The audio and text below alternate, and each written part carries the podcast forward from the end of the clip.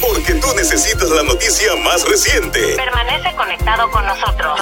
Inspira te informa. Muy buenos días, gracias por siempre estar con nosotros. De inmediato a las noticias para esta hora. El precio de la gasolina en bomba hoy refleja un valor para su compra de entre un dólar 11 centavos punto 7 a un dólar 25 centavos punto 7 el litro. Así lo informó el Departamento de Asuntos del Consumidor. Los precios de la gasolina regular fluctúan de entre un dólar 11 centavos punto 7 a un dólar 14 centavos punto 7 por litro. En el renglón de la gasolina premium, los precios varían por marca desde un dólar 16 centavos punto 7 a un dólar 25 centavos punto 7. Mientras en el renglón de los precios del diésel fluctúan desde 1.47.7 a 1.61.7 centavos el litro. Y en más informaciones, el pleito que atiende el Tribunal de Primera Instancia para la disolución de la empresa JR Asphalt Inc. expuso el supuesto esquema que ideó el codueño de la misma, Raymond Rodríguez Santos, para seguir prestando servicios gubernamentales, aún después de declararse culpable a nivel federal por actos de corrupción. Las imputaciones las presentó en una moción el miércoles el codueño de la empresa, Mario Villegas Vargas. Los ex socios se encuentran colocados en lados opuestos en la estela de acusaciones federales por corrupción en hasta ahora cinco municipios. En un lado está Rodríguez Santos, quien igual que el dueño de Waste Collection Corporation, Oscar Santamaría Torres, se benefició de cooperar temprano con las autoridades y realizar pagos y grabaciones encubiertas que ahora son evidencia contra exfuncionarios municipales y exalcaldes. Por otro lado, está Villegas Vargas, quien está en espera de juicio tras ser acusado por un gran jurado. Además de los casos en la esfera federal, los ex socios están enfrentados también en un proceso que inició Villegas Vargas contra Rodríguez Santos en agosto del 2021 antes de que se revelaran los casos federales para cobrarle un dinero. Pero el pleito se ha desarrollado en uno para disolver la compañía en el que el tribunal designó a un administrador judicial, Eduardo Soria, quien debe manejar los activos existentes de la asfaltera para pagar a los acreedores y acabar con la corporación. Y por último, en noticias internacionales, la policía allanó una iglesia doméstica en una provincia costera de China después de que seis miembros fueron bautizados durante el fin de semana de Pascua. El 16 de abril, el pastor Mao Xinbin de la iglesia Trinity Gospel Harvest y los asistentes al bautismo condujeron dos horas hasta una ciudad costera cercana, según China Aid. Luego de la alegre ocasión, una persona conocida de la iglesia subió video e imágenes de los bautismos a WeChat. Luego,